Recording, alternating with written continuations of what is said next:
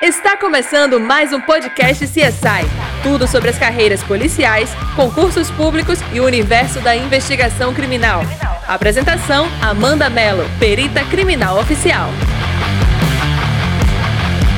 Hoje nós vamos falar sobre a série do Netflix chamada Seven Seconds. Não é novidade na plataforma, mas vale o tempo investido para assisti-la. Ela contém apenas uma temporada, é rapidinho de ver, e tem como temas centrais violência, racismo e corrupção policial nos Estados Unidos.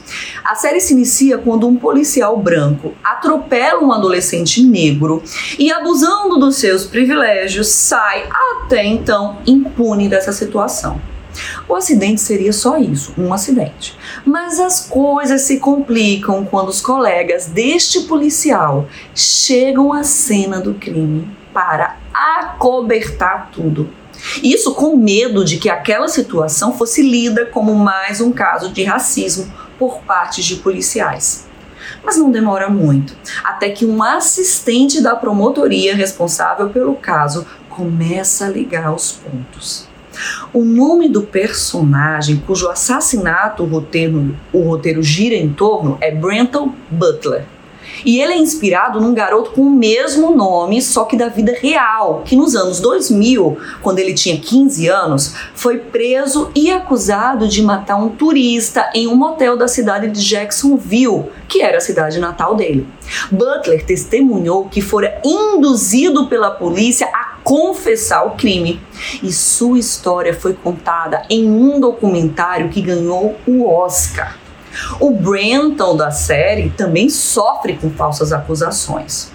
No caso, participar de gangues de tráfico de drogas. A diferença é que o garoto da série nem mesmo pôde se defender ou contar sua própria história, como da vida real, já que ele foi morto, o que já torna o representante de muitos outros adolescentes, não só nos Estados Unidos, que têm suas vidas minimizadas e reduzidas por serem pobres, por terem envolvimento com drogas ou simplesmente por serem negros.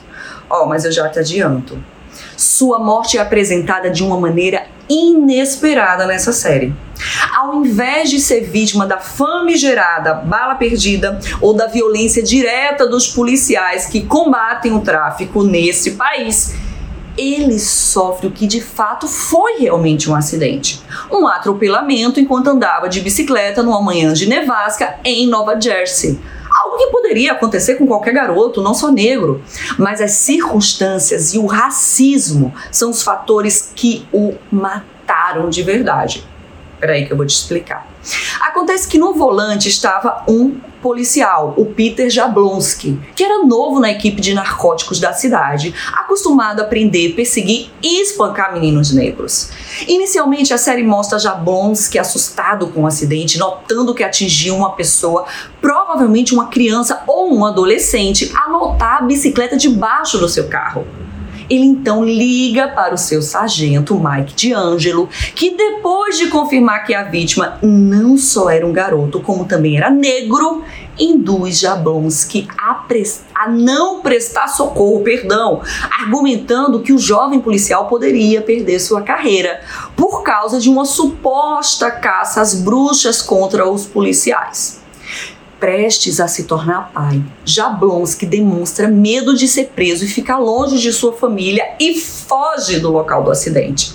D'Angelo e outros dois policiais de sua equipe se encarregam de limpar os rastros do parceiro e também abandonaram Brenton, que ficou na neve por 12 horas até finalmente ser encontrado e levado ao hospital, onde morreu os cuidados foram prestados tarde demais. Sim, a vítima estava viva e agonizou por 12 horas em meio à neve, não foi socorrida a tempo.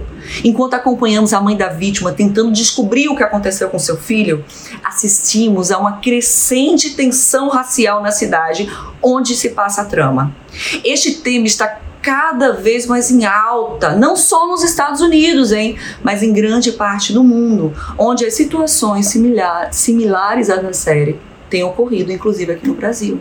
Questões como ativismo, luto, religião, porte de armas, homossexualidade, uso de drogas e muitas outras questões são pautadas ao longo da temporada, sempre do ponto de vista dos personagens negros muito bem desenvolvidos e entregues por seus autores. Mas também há algo muito perturbador na maneira com que a série mostra como o assassinato de Brenton e também o racismo influenciam as pessoas brancas da história. Tem muita coisa para prestar atenção. Por mais que a série trate de temas pesados, alguns críticos que já assistiram afirmam que no final a trama ainda consegue passar um sentimento de esperança eu também senti isso. E a verdade é que todos estamos precisando de um pouco de esperança frente aos debates tão latentes em nossa sociedade. Por passar essa mensagem que o final de Seven Seconds pode até não ser o esperado, de acordo com a construção da trama, mas é o que a sociedade precisa assistir e compreender. Embora estejamos vivendo um período no Brasil em que a desesperança parece ser a palavra de ordem, países mais desenvolvidos têm os mesmos problemas, em maior ou em menor grau. A diferença é que nós, de longe, não conseguimos enxergar tão bem assim. Para quem está lá, fica mais fácil perceber as injustiças e os absurdos que acontecem diariamente mas isso não quer dizer que eles ou que nós queiramos ver isso de uma forma tão clara, especialmente em meios ditos de massa. Talvez por isso obras como Seven Seconds sejam tão importantes na televisão. É preciso coragem para expor a podridão de um país, especialmente os Estados Unidos, conhecidos como patriotas irreparáveis, com uma democracia invejável, mas que ainda muitas falhas quando a gente fala de racismo. É isso. Assistam, vale a pena.